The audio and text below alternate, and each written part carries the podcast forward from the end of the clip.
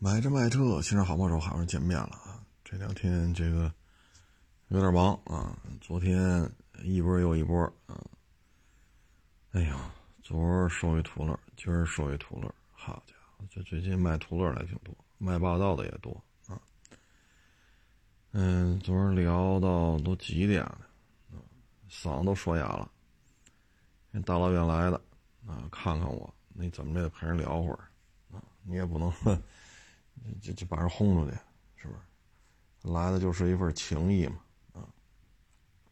所以回家呢，昨天本来说每日一车都懒得录，哎呀，但是，哎，还行吧，歇了会儿，回家歇了会儿啊。这个刚才又有网友给我发链接，啊，我看好像是杭州的吧，一个小女孩，也就二十多。不大，也就二十小几岁，骑人家的一个赛六百，就是全江倍耐力那个四缸六百啊，结果呢出车祸啊！我看那段视频了，骑人家摩托车之前还问呢，啊，这表是干嘛的？这表是干嘛？可以说对于摩托车啊，真是，嗯，最起码对这台赛六百是很不熟悉。然后呢，在第二段视频呢，就是女孩脸冲下趴在地下，已经不动了，浑身都不动了，就发出那种有节奏的，就是声音非常大的那种倒气儿啊，声音非常大，就是发出那种倒气儿的声啊，所以这感觉呢，嗯，大脑肯定是出问题了啊，你浑身不动嘛。中枢神经控制这一块肯定是受影响。至于说有节奏的、非常大声音的在那倒气儿的，这颅内肯定是有问题啊。所以这小女孩如果救过来的话呢，当然我们希望能救过来啊。但救过来之后，会不会落下残疾啊？啊，这就不好说了。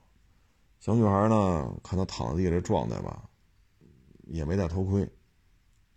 然后一头长发，顺着头发里边出来的都是血，啊，头发基本上都被血给染红了都，啊，所以这头部受伤啊不轻啊。这个呢，其实就是家里边教育的问题，啊，事先就你就从小到大嘛，你二十多岁，你从生下来到给这小女孩养到二十多岁，你你总有跟孩子一起出去的时候。你总有跟孩子一起出去的时候，只有汽车，只有大卡车，只有大客车，只有摩托车，只有电动自行车。应该啊，作为父母来讲，应该跟孩子呀讲一讲啊，那边大卡车右转弯啊，你甭管是俩轴的、仨轴的，还是轴更多的这种大大卡车啊，包括公交车或者大巴车啊，这种车车身长度都很长。司机呀，都是有盲区的，尤其是右转呀、左转，特别是右转，因为咱们国家方向盘在左边，右转的时候盲区更大，啊，特别是那个大挂车，啊，就一拖头，六轴的，后边那一大平板，啊，这大平板那就长了去了，啊，其实很多交通事故吧，都是在这种不经意当中发生的。这个反正就是得想清楚，不想清楚的话，有些后果呀承受不起啊。包括大卡车、大巴车右转，一定要远离啊，因为它转弯半径前后轮转弯半径不一样，车头离你一米远，后边这轱辘那可能把你压了啊。这一压，那可能连个全尸都留不下来啊。这是道路交通的一些常识问题。这些呀，其实。微信也好，微博也好啊，有大量的这种交通事故的这种短视频啊，或者这种叫什么那什么动画短片吧，一秒的或者两秒的啊，所以大家呢，就是 作为父母来讲呢，还是应该跟孩子多说一些啊你包括下公交车也是，下公交车呢，不要认为开门下就完了，开门那一瞬间，你先看看这公交车这个门车身。离那个人行变一般来说，人行变道都比马路高一块啊，高一块你看你这门和那便道之间距离是多少？如果距离有个六七十公分，那你别先往下，就人不蹬就下去，你要先看一眼你后边有没有来车，左右有没有，因为电动自行车它也有可能七八十厘米就够它歘钻过去，包括自行车。啊，像这些都应该跟家里孩子呀嘱咐嘱咐到位，啊，说这车一开门，哎呦，正好这就是这车身和这马路牙子就十厘米、二十厘米，那行，啊，因为咱还没有十厘米宽的摩托车，二十厘米宽的电动自行车，那即使有，那人也过不去啊，啊，这哪个摩托车驾驶员就十厘米宽，就这样的话好一点，啊，会好一点。如果真是公交车离这便道台阶这块有一米左右或者半米多，不要就往下蹦，啊，因为北京也好，其他城市也好，出过这种案例很多，老人上下车慢，啊，前面小伙子噔噔噔都下去了，老人慢，然后电动自行车一看没人了，人家歘一拧这电门啊，不是油门，一拧电门歘就过来了，就是老人下车慢呀，嘣儿下来了。这一撞完了，老人当场死亡。你这个就，这你说骑电动自行车的希望看到这个吗？不希望。老人家属希望这样也不希望。这公交车也别走了，为什么呀？从你车上下来被撞死了，那手还抓着门栏杆呢，人家被撞死了。公交车你也不你也不能走，也得接受调查，死人了吗？牵扯人命案了，都老老实实待着吧。所以这些呢，就是平时得跟孩子说，啊，得跟孩子说。嗯，至于大卡车右转弯、大巴车右转弯撞死人的太多了，真的是太多了，啊，每年都在发生，每个月都在发生，这个是一点招没有，啊，我只能说什么呢？就是咱要说骑电动自行车或者自行车，咱走边上这个自行车道啊，那你看到前面有右转弯路口的时候。你就是应该做的什么呢？减速，回头看一眼。减速，自行自行车也好，自行车也好，减速回头看。如果有这种大型车辆，那你最好就靠边我不出这个路口，它不是右转弯有路口，我不出这个路口，我靠右，脚支一下地。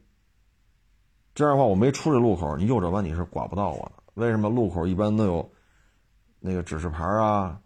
啊，或者说红绿灯那个金属杆啊，啊，路口的指示牌啊，有点种的树啊，这样的话，大卡车它离它得保持一定距离，所以你只要不出这路口，你靠边，然后回头看，大卡车也好，大巴车也好，它右转把你给就前轱辘过去，后轱辘把你压的概率就特别低。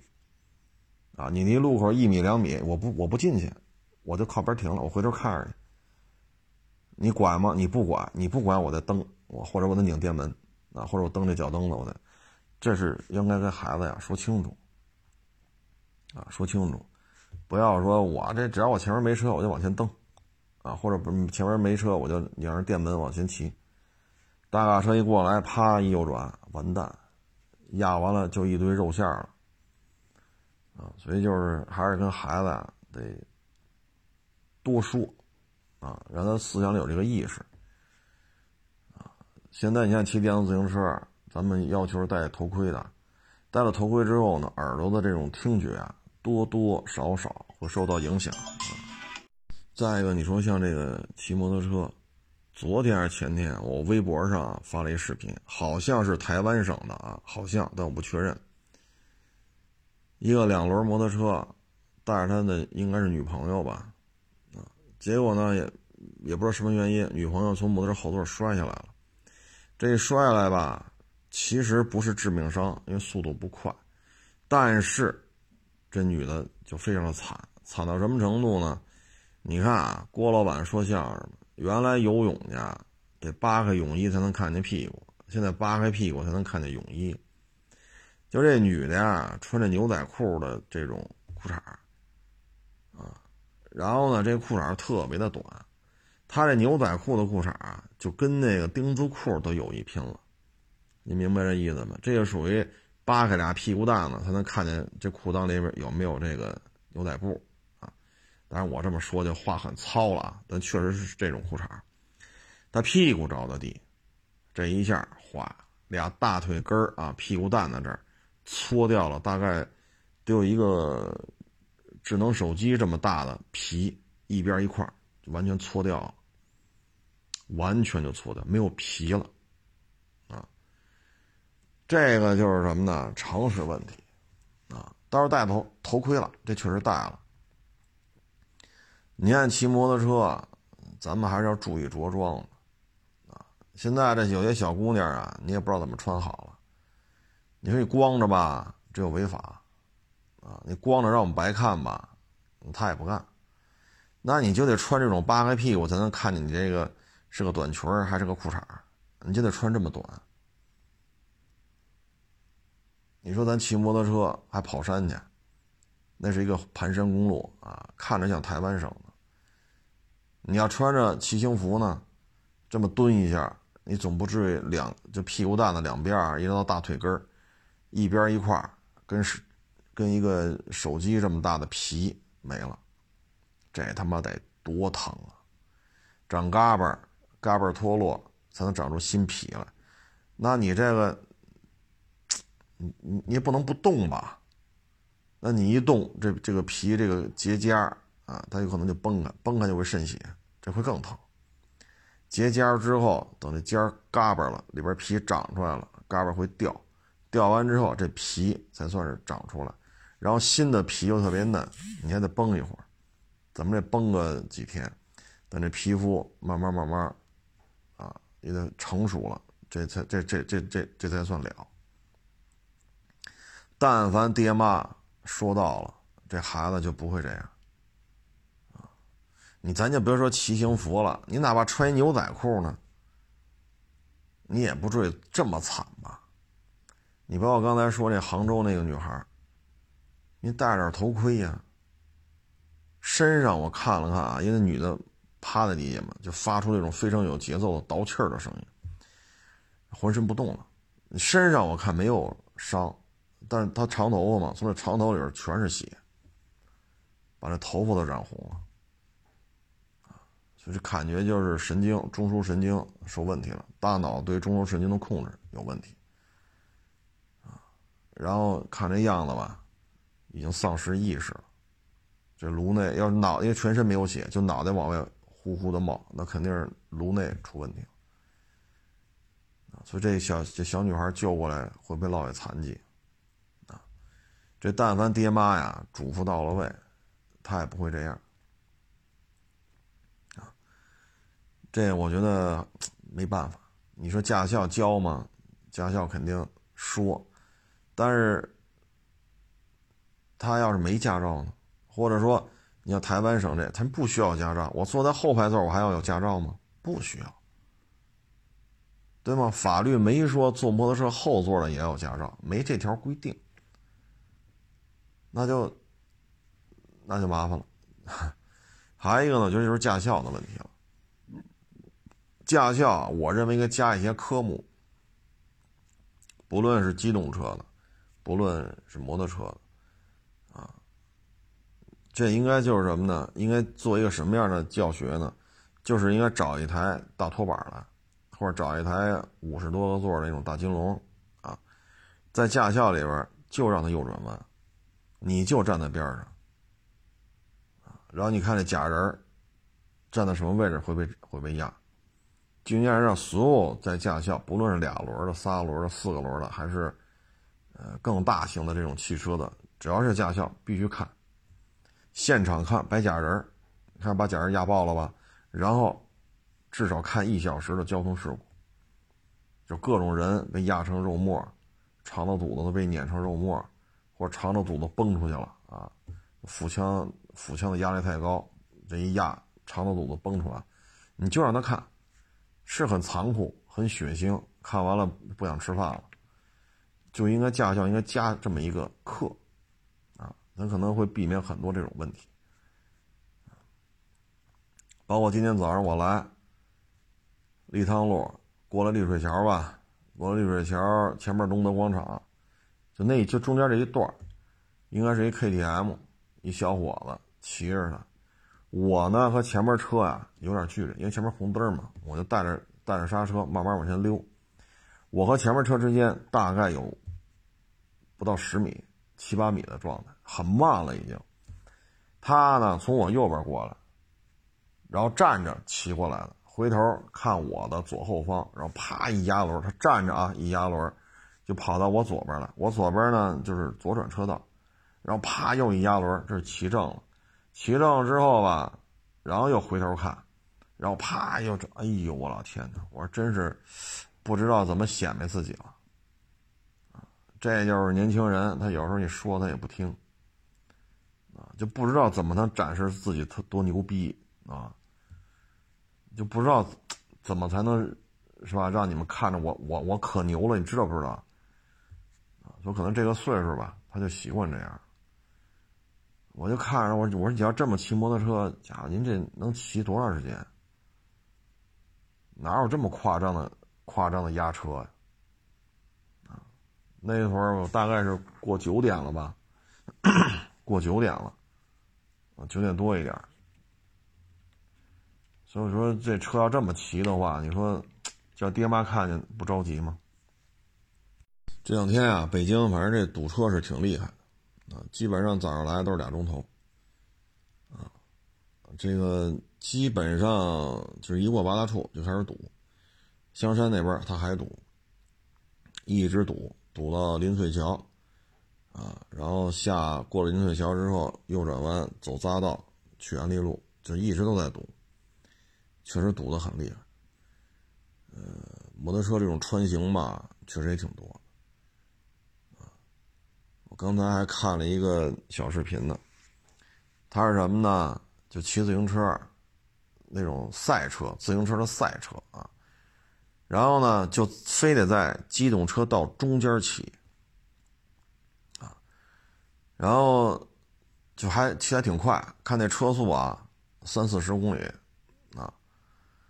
然后呢，因为自行车本身没有灯光，又是一黑天下火的状态。啊，然后前面一个黑色的轿车就右，它往右并线，那看不见呐。你摩托车还有个大灯，对吧？你点亮了或者打着双闪，这还能知道后边有一车。你骑自行车这怎么能看见？再说谁能想到，说一个三车道的马路，人家在中间这条车道开三四十的车速，怎么能从那歘穿过一台自行车？根本就没想到，人一并线，一下子把这自行车就给刮了。这骑自行车摔出去好几十米，所以你看，我说的车速三四十，我可能说保守了都。如果能摔出去好几十米的话，您说这车速得多快？人家就轻微的蹭了一下他的后轱辘，啊，然后呢，这这哥们就飞出去了，飞出去得有得有个二三十米远，所以你说这自行车骑多快？然后后边也有骑自行车的，就过来了，就骂那开车的：“你丫瞎呀！”我一听，我操，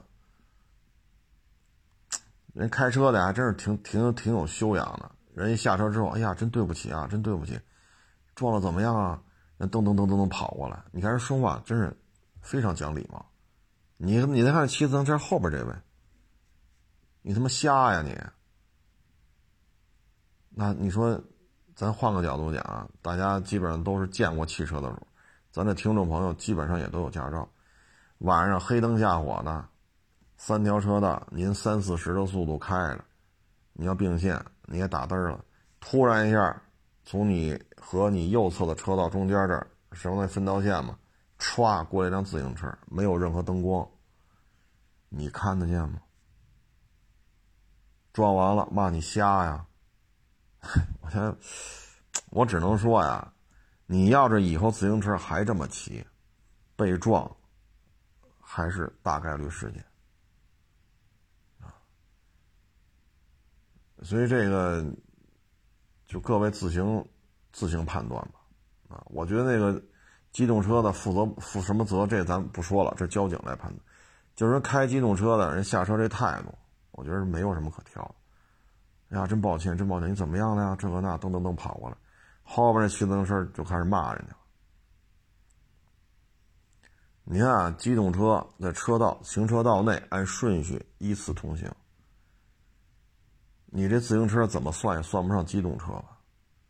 你还跑这个多车道的马路上骑了？再一个，你又在分道线上骑，你瞧瞧，你说这事儿，既给自己找来了伤痛，因为人啊，骑自行车摔出去二三十米，您说您不受伤，这我也得信呢，对吗？您您假如说五环啊，咱就说五环，这事儿不是在五环上。我假假如说北京的五环上，您摔出去二三十米，您说你不受伤？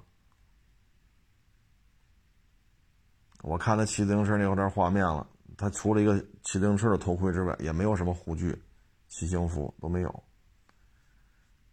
所以有些事情啊，就是你事先都有一个判断，我这么干有可能就会受到伤害，那我就别这么干。对吧？我就别这么干。天这么黑，就不要跑多车道的马路上钻这裆子骑车了。啊，所以说，咱要为了骑自行车锻炼身体，你可以找一下那环形道。啊，你上那环形道上骑去。啊，或者有些这种没有这么多车啊，有些不是主干道的地方，你上那儿骑去。再一个呢，骑自行车就追求这种速度啊、耐力啊、冲刺。我的建议就是什么呢？你得穿上反光反光背心儿，这自行车最起码得有一灯，爆闪的灯，啪啪啪啪啪跟这闪，你得让人知道。然后你后边也得有这么一个灯啊。再一个就不要去不该骑的地方骑。你自行车跑这种多车道上还钻裆子，谁看得见？是不是？所以，这有些事情啊，就是你完全可以避免，但是你不，那你不的情况下，那就是等着出事儿那出了事儿，那就，哎，所以有些事情啊，不是说谁应该负责，他应该负责，我就无所谓。我这么走，我没责任，他只要撞我，他全责，所以我就这么走。这个啊，咱不是说坐在这个。会议室里边看 PPT，然后放案例分析。咱跟这儿说啊，就原告怎么说，被告怎么说呀？交警怎么说？法院怎么？律师怎么说？咱不是干这个的。为什么你坐这儿说这怎么怎么着？原告死了那个他已经死了，咱们这只是拿着？各自的这份薪水。你当警察拿着？警察的薪水，当法官拿着？法官的薪水。我是原告律师，或者说我是被告律师，那我拿着？律师的这份酬劳。大家只是为在为这份酬劳在这，嘟嘟嘟嘟嘟嘟嘟，死了那个，残疾的那个，他的那份痛苦，那跟咱们没关系。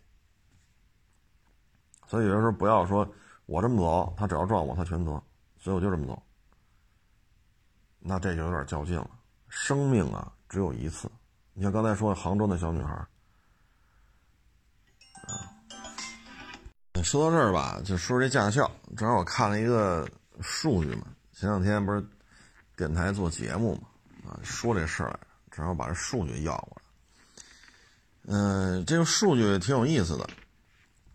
咱们国家呀，载客汽车保有量二点四八亿，载客啊，它可能就不包括刚才说那大拖头啊，嗯，什么挖掘机呀、推土机呀啊这些大拖头、大卡车就不算了。私家车呢，二点二九亿。啊嗯，拢共载客汽车二点四八亿，啊，这数可不低了，十四亿人，二点四八亿，那就和六个半人不到，不不到七个人一辆车，啊，这还不算这些特种车呀，卡车也是拉货为主的呀，啊，这这这机动车保有量可不少了啊。呃，新车登记量呢，跟去年相比呢，增加了百分之五十八。我觉得呢，是跟去年疫情嘛，二三月份整个经济活动全都停滞了，车管所都不开门，你买了车也上不了牌儿，啊，可能跟这有关系，啊，所以暴涨了百分之五十八，啊，但是跟一九年相比呢，只增加了百分之十七，啊，嗯，我觉得跟经济有关系的呢，就是货车。货车呢，一季度呢增加了一百零三万辆，比去年一季度呢增加了百分之，呃，去年一季度增加了百分之百，比去年翻番了啊，跟一九年相比呢，增加了百分之三十七。你看小汽车呢，跟一九年相比增加百分之十七，载货车呢比一九年一季度呢增加了百分之三十七，载货车辆的大规模的采购啊，百分之三十七，跟一九年一一季度相比啊，这往往预示着大的基建、大的这种土木工程，它对于车辆是有大量的需求，所以才会出现载货车辆的这种大幅度的采购量。载货汽车啊，不是说都是拉沙子、拉拉砖头的、拉水泥的啊，它也包括什么呢？你比如说这些快递公司，你像顺丰，对吧？你像 EMS，啊，嗯，他们也有大量的这种货车的需求，啊，因为它要配送嘛，它要物流嘛，啊，所以这个呢是经济活跃度的一个重要的指标。当卡车的销量大幅度下降的时候，就意味着。大规模的基础建设出现了衰退，出现了缩减。那大的规模的基建出现了衰退、缩减的时候，意味着基础原材料的采购会出现严重的缩水。譬如说水泥、钢铁啊，包括什么不锈钢啊、铝呀、铜啊、钢啊、铁等等等等，包括橡胶这些都会出现采购的不足。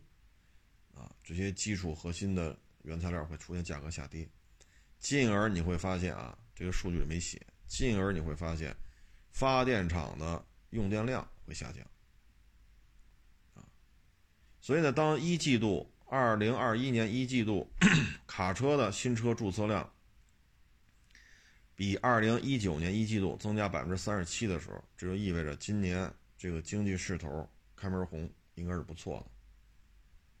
应该是不错，因为大规模的卡车介入到实际的使用当中，就意味着有大量的这种经济投资开始落实到实这个实地当中，不是落实到纸面上啊，所以这是一个好事儿，就是经济风向标嘛啊，我估计啊，一二季度可能用电量也会开始上涨啊，这是好事。新能源汽车呢，一季度呢，呃，增加呢，你要比一九年相比啊，增加百分之二十一，啊，咱不说二零年了，因为二零年没有可比性，二零年一二三月那那是特殊时期啊。新能源汽车比一九年一季度增加百分之二十一，啊，这也说明新能源汽车吧，第一政策，扶持政策，像有些城市直接送牌，你要买油车，要么摇号去，要么拍卖。你买电车，纯电的是吧？送你一个，所以很多人就买电车吧。啊，你像上海，你弄个汽车牌照，那得大几万呢。啊，弄一电动的白给。那谁跟钱有仇啊？你别说七八万、八九万，七八千，他马路上也捡不着啊。哼，七八百你马路上你也捡不着，对吧？这所以这电动车它是有这些政策导向。一季度呢，新领驾照呢是八百三十九万，啊，比比二零一九年呢增加了百分之四点八。这个呢，我觉得不容易，因为咱们国家呢出生率是在减少，出生率减少呢不是今年的问题，也不是去年的问题，是已经有些年头了，年轻人越来越少，十八岁才能考驾照的，那就意味着驾校新增生源。受制于出生率下降，所以驾校的发展空间，我个人是持一个不太乐观啊，因为是十四亿人是吧？这十八岁的这小小的小姑娘那有的是，但是现在出生率越来越低了啊，所以对于驾校再过十年、再过十五年、再过二十年，我对于驾校还是持一个不太乐观的状态。但是呢，二一年一季度还是比一九年一季度驾校的新增领证人数增加了百分之四点八三，这还是挺好的，啊，挺好的。所以基本上看吧，考驾照的人也增加了，买卡车的人也增加了，啊，如果说咱们这个数据调查再宽再宽泛一些，比如用电量，比如说高速公路的通行车次，啊，比如说一些重要的一些地区啊，比如京沪，啊，京沪啊，比如说上海、北京、深圳，啊，杭州、成都、重庆，啊，包括郑州、武汉，啊，包括西安。这几个占据战略要地，或者说是经济非常火热的地区，他们的途经他们的高速公路的这种通行量，如果能够统计出来的话，我觉得应该也是增长的。这个增长不跟二零年比啊，因为二零年一季度特殊时期，咱们就跟一九年相比啊，所以我觉得应该是一个较为较为。乐观的一个发展态势吧，这里边呢，超过一百万辆车的城市有七十二个，超过三百万辆的有十六个，啊，跟之前相比吧，突破一百万辆保有量的城市呢，增加了五个，啊，呃，最多的呢还是北京，超过六百万辆，啊，成都、重庆呢是五百万辆。苏州、上海、郑州呢是突破了四百万辆，我觉得成都、重庆啊，汽车保有量超五百万辆。首先呢，成都和重庆它现在没有做到说一线啊超强一线城市，它就没做到。但是为什么重庆、成都的汽车保有量这么高，比上海都要高？我觉得呢，这里边首先呢就是呃蜀道难，难于上青天啊，所以四川盆地。它有大量的丘陵，有大量的山区，所以你看，在尤其是重庆，你要在重庆说弄个什么共享自行车，那基本上就废了。去过重庆的朋友都知道，啊，它是一个典型的山城。你找一个说特别笔直的一个大马路，啊，然后两边的楼建的宅基地也都是水平的，这太困难了，啊。重庆，我我去重庆住那酒店嘛，从这边进来一楼，但是从那边出去，你发现我刚才进的是地下好几层，啊，但它这边确实是地面啊。为什么这这个山体啊比较陡峭？这个酒店这塔楼啊就盖在这个陡峭的山体上，所以从这面进的时候就是一层，但你从那边时候你发现刚才你去的是地下好几层。所以在这种地区吧，你你共享自行车没有生存的空间，你骑自行车不得累死？所以你看，为什么重庆摩托车工业极度发达，就是因为在这儿啊，在汽车进入家庭之前，摩托车绝对是非常好的一个出行的这么一交通工具。嗯，毕竟摩托车总体看是要比汽车便宜点啊。你比如说日常代步，买二五零，两万也能买。一万多也能买，你买幺五零呢，四五千也能买，七八千也能买，一万多也能买。那这个新车来讲，它就要比汽车便宜。你说咱平时代步，比如买一个致炫，买个 Polo，买个飞度，那你办完了不得八九万块钱呢？对吧？咱不抠那么细了，没有八九万块钱，包牌上路办不了吧？但你要说我就骑个，比如说二五零。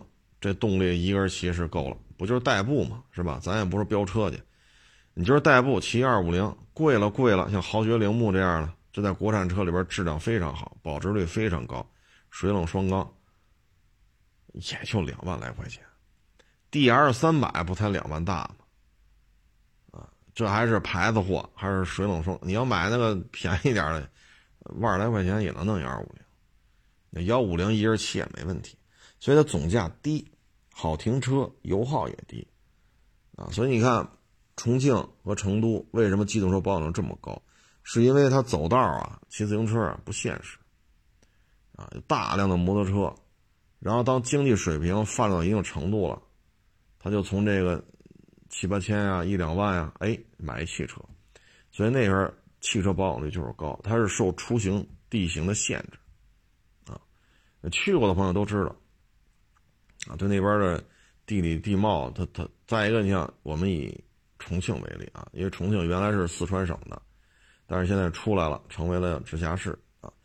重庆的人口基数非常的高，北京加上海加广州加一块没有重庆市的人口多，所以呢人口基数很大。再一个，重庆周围是大量的都是依照这个河道啊，它都是山区，所以就是开车方便，所以它的保有量呢，重重庆也好，成都也好，它就能做到五百万啊，它跟这是有关系的。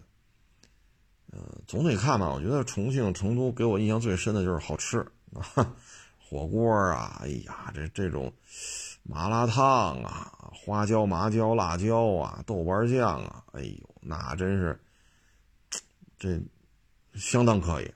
哈，这方面我跟你说吧，哎呀，我觉得去那边是生活，你知道吗？在北京是奔命啊。我觉得去四川，不论成都呀，重庆，我认为是生活啊。这里边好消息呢，就是一季度新登记的机动车，这也创了新高啊！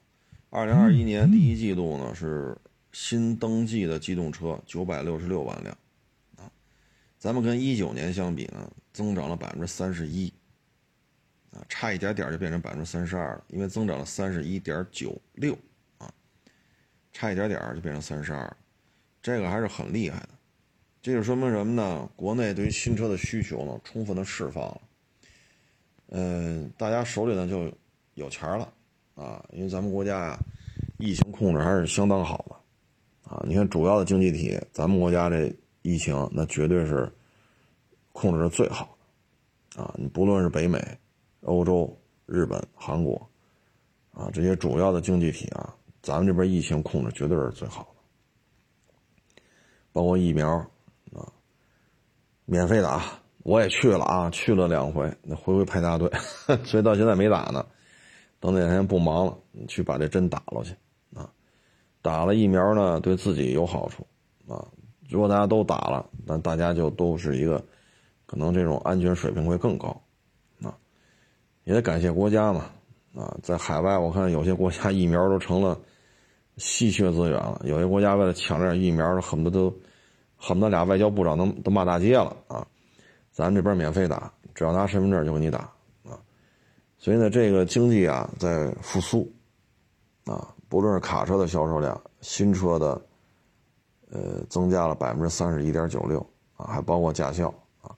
那看这些大数据吧，呃，如果再加上高速公路的通行的车次啊，再加上发电厂的这个用电量的需求。啊，应该说整体经济经济面还是稳中向上，啊，这段时间呢涨价东西也很多啊，钢、铝、不锈钢、橡胶、铜啊，什么水泥等等等等啊，这些都开始上涨。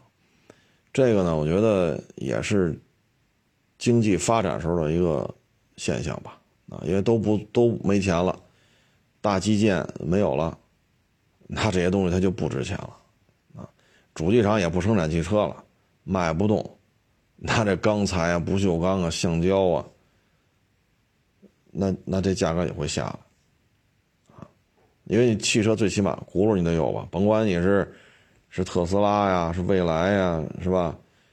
还是说弄个陆巡啊、弄个途乐啊，啊，弄个 G L 八呀，你总得有轱辘吧？这轱辘不就是橡胶吗？你一台车最少得买四条轮胎怼上去吧，啊，有没有备胎的咱不说了，最起码着地得四条吧。包括摩托车也是，你怎么也也得也得有俩轱辘吧，啊，仨轮的最少得仨吧。所以这些都是橡胶，这些的大规模的采购、大规模的销量暴涨，那就是涨价，啊，没办法，没办法。所以这基本看吧，我觉得这个消息看完了。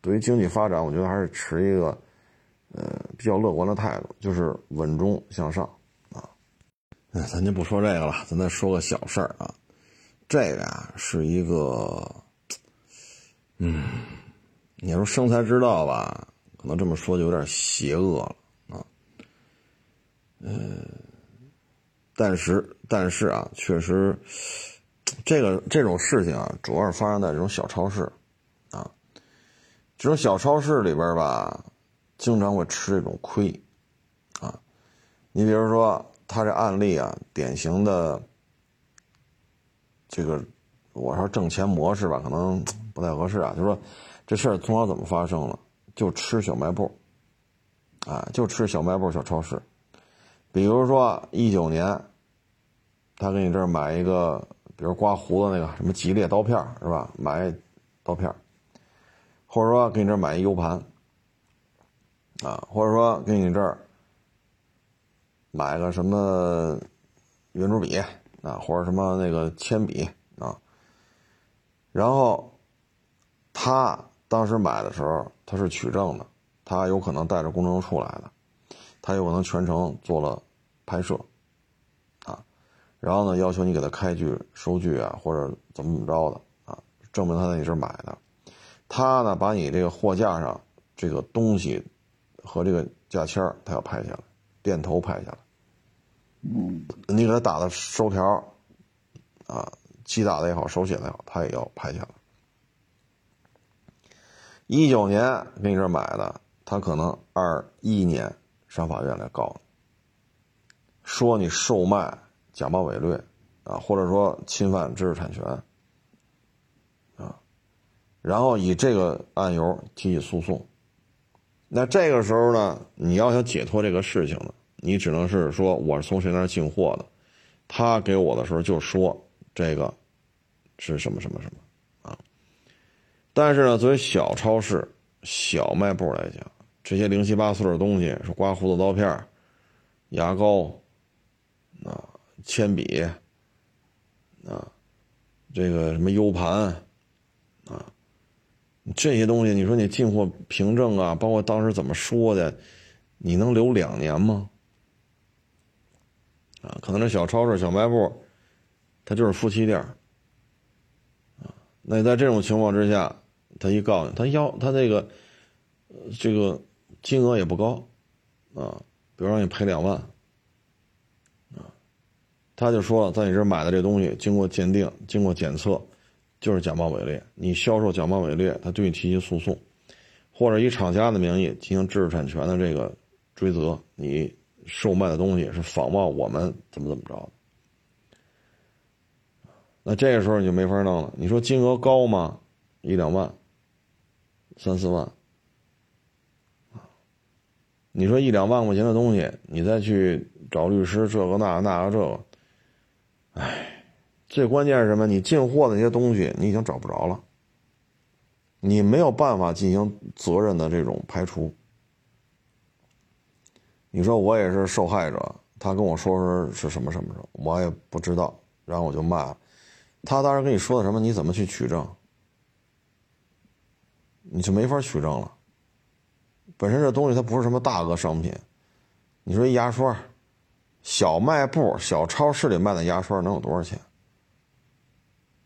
刮胡子刀片能有多少钱？啊，买一 U 盘能有多少钱？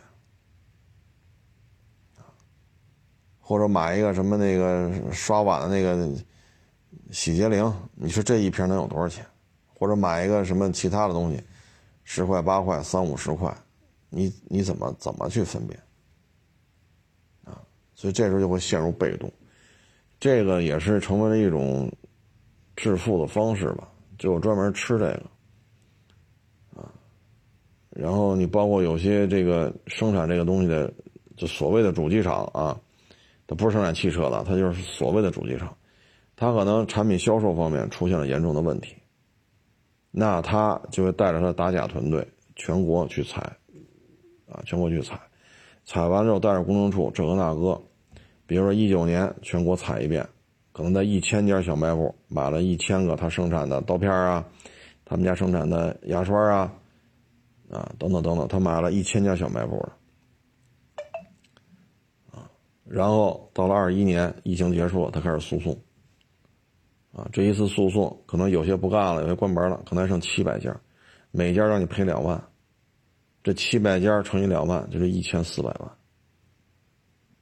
这是现在比较常见的，啊，职业吃这碗饭的，啊所以各位呢，就是对这事情吧，还是有所了解啊，有所了解。有的呢不是主机厂，他就是制假买假，标的额也不大啊，一万两万，但是架不住多呀，他可能这一年只负责买，然后二零年只负责整理证据，二一年开始提起诉讼。可能一个诉讼下来，可能就是五百五百个诉讼，八百个诉讼。那一个让你赔两万、赔三万，你这一下来一两千万、两三千万，那你这事儿就不好办了啊！那真是买房买车了啊！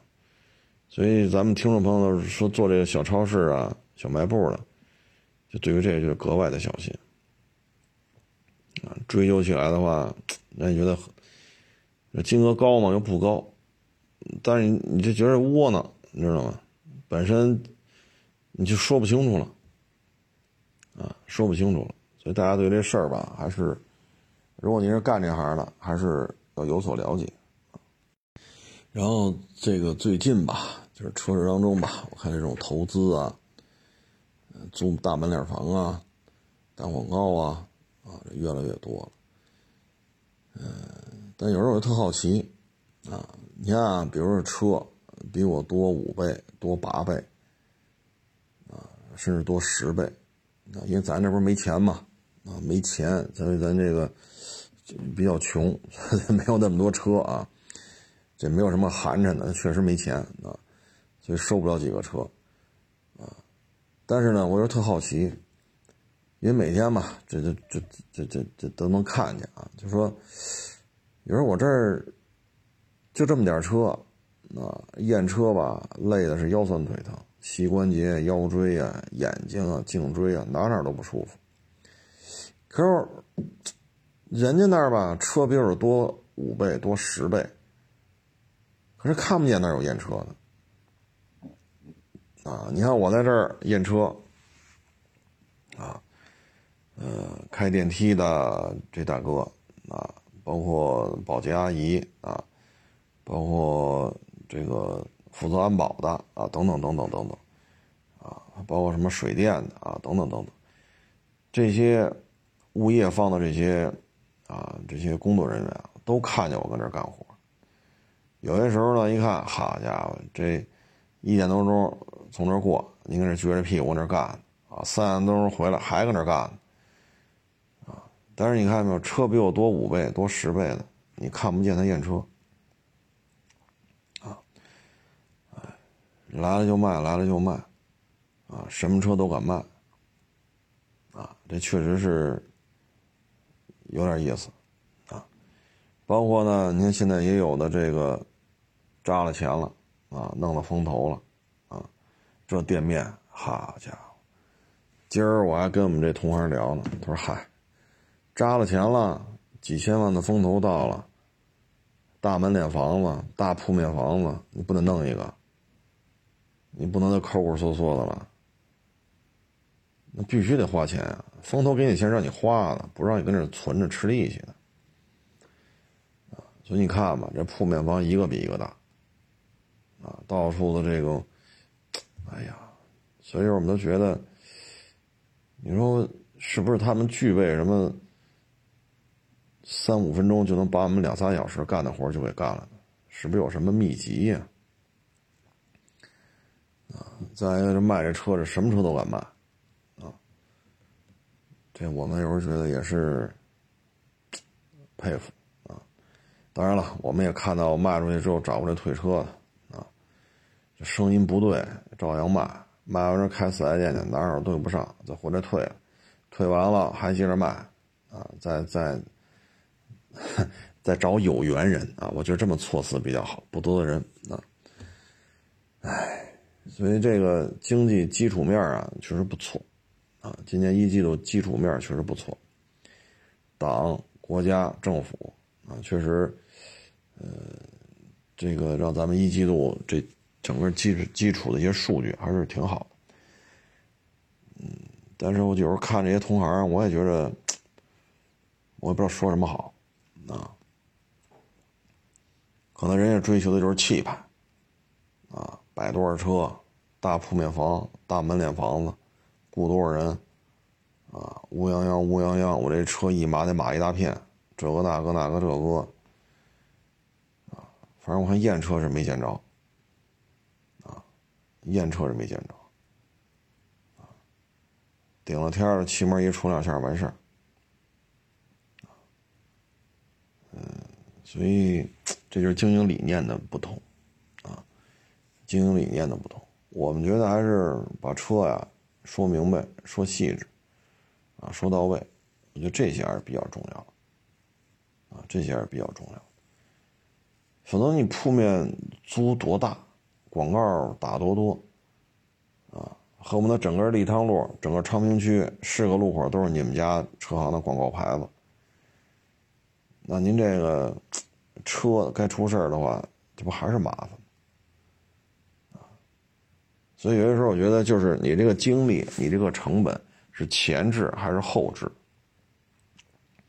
你把车开走之前，咱给他下了很多功夫啊，跟你说明白，给你验明白，都给你留存好，你看清楚是什么情况，确实耗功夫，都耗在我身上啊，要不然胳膊疼腿疼的。那卖完了省事儿啊，没有什么这那的找后账的啊。你那个呢？之前是省事儿，来了一抛光一打蜡卖吧，后续怎么办？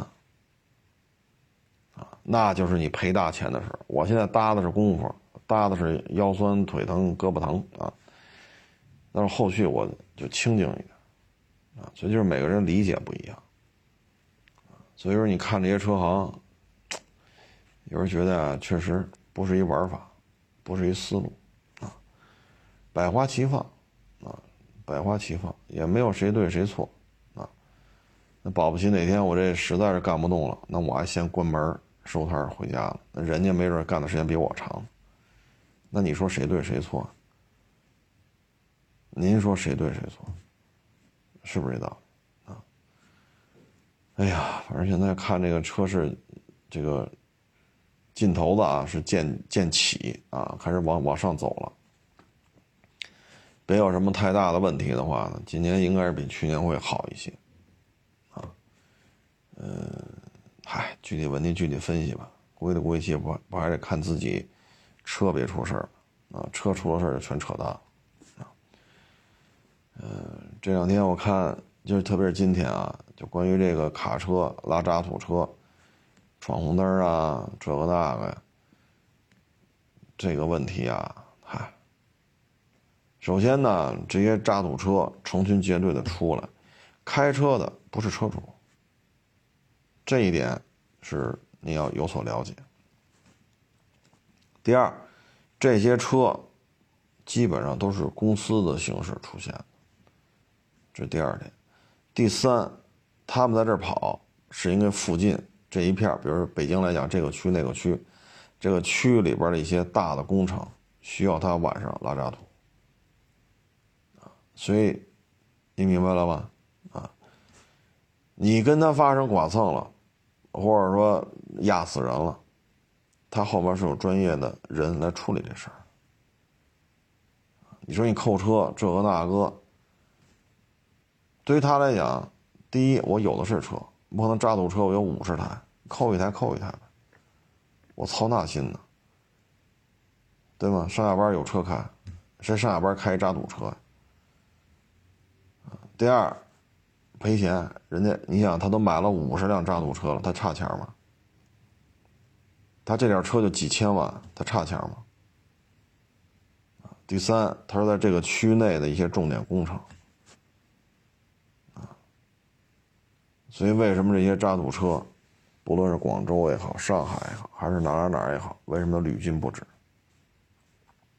这都是有原因的，啊，这都是有原因的，啊，咱也只能说到这儿了，啊，就多了咱就不能说了，啊，这不是我这个没钱、没权、没势的这 小老百姓所能点评的，啊，嗯，昨天还发了一个澳洲的哈弗 H 六，啊。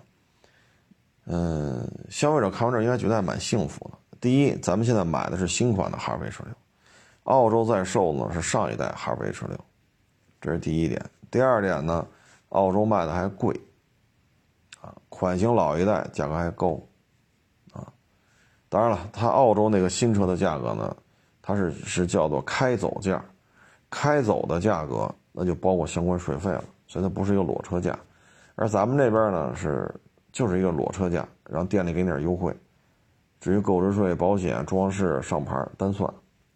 是这个报价是不一样的啊，呃，在澳洲呢，长城混的还行啊，哈弗 H 九啊什么的还行。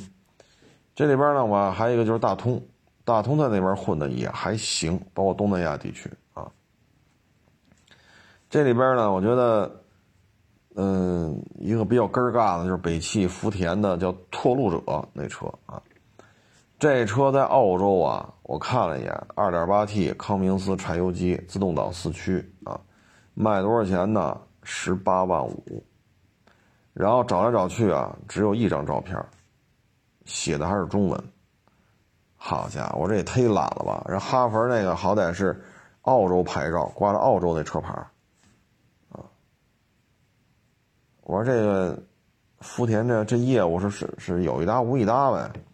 我为什么这么说呢？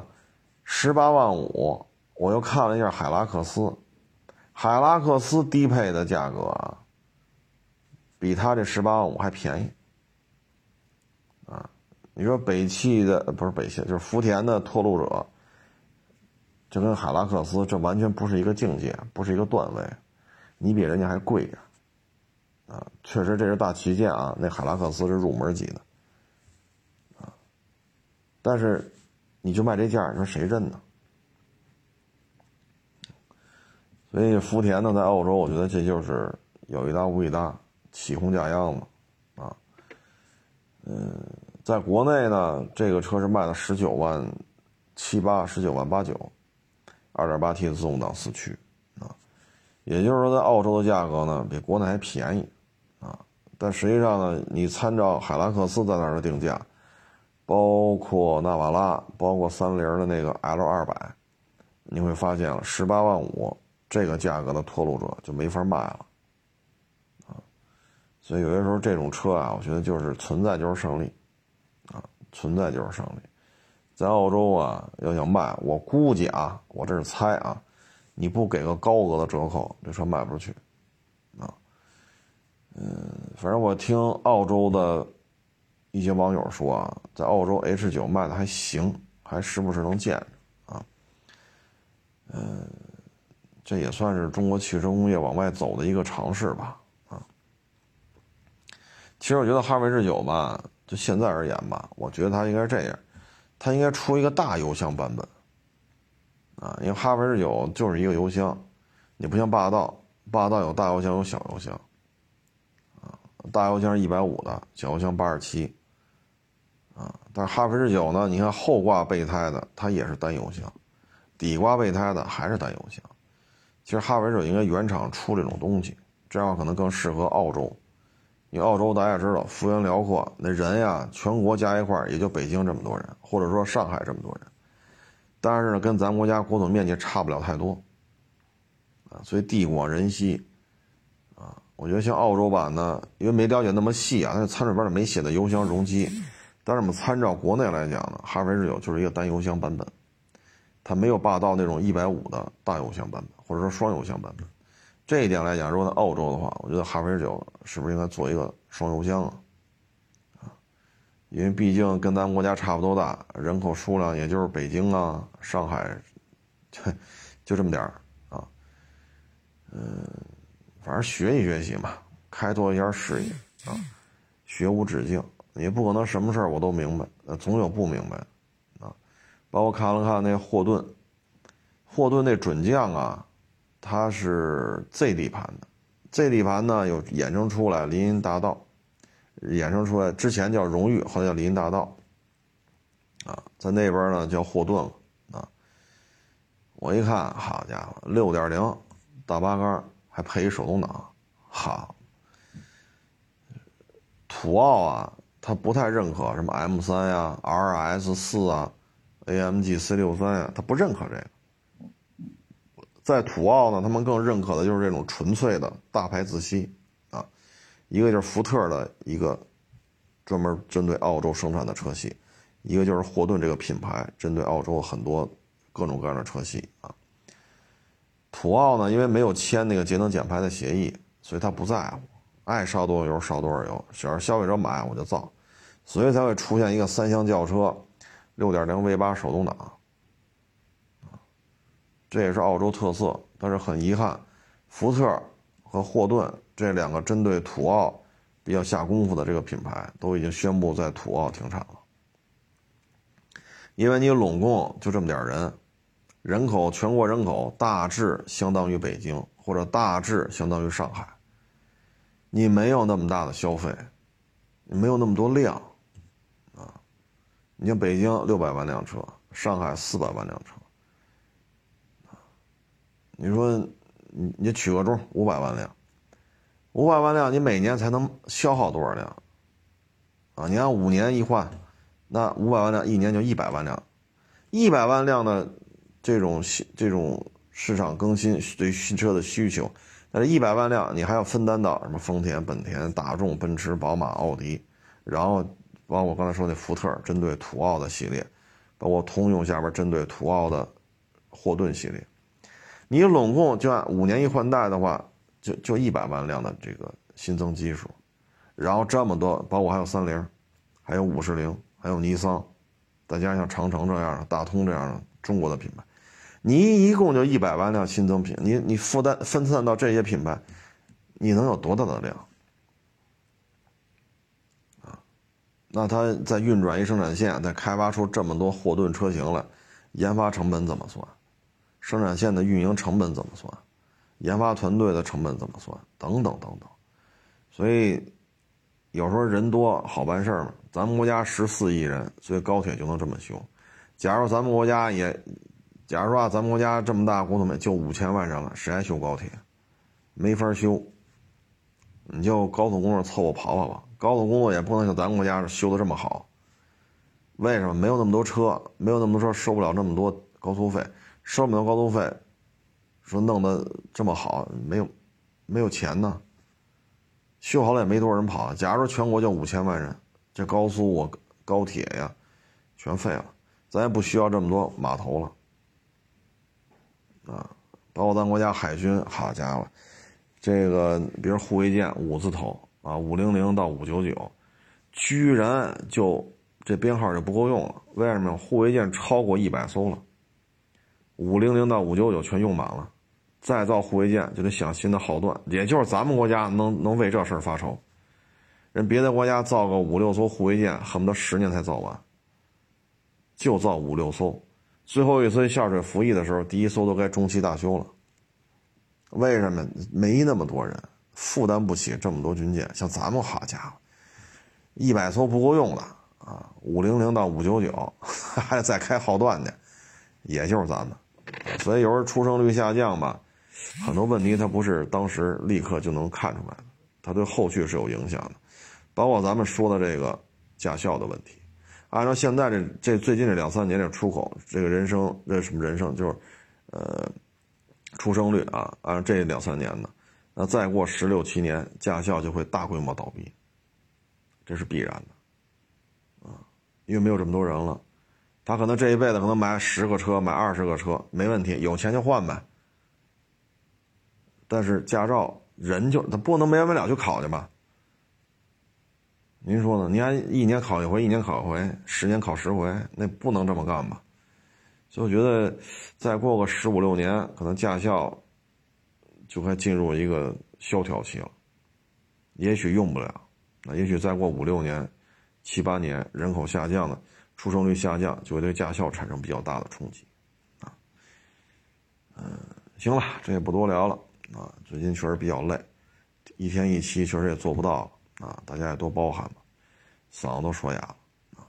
谢谢大家支持，谢谢大家捧场，欢迎关注我新浪微博“海阔试车手”微账号“海阔试车”。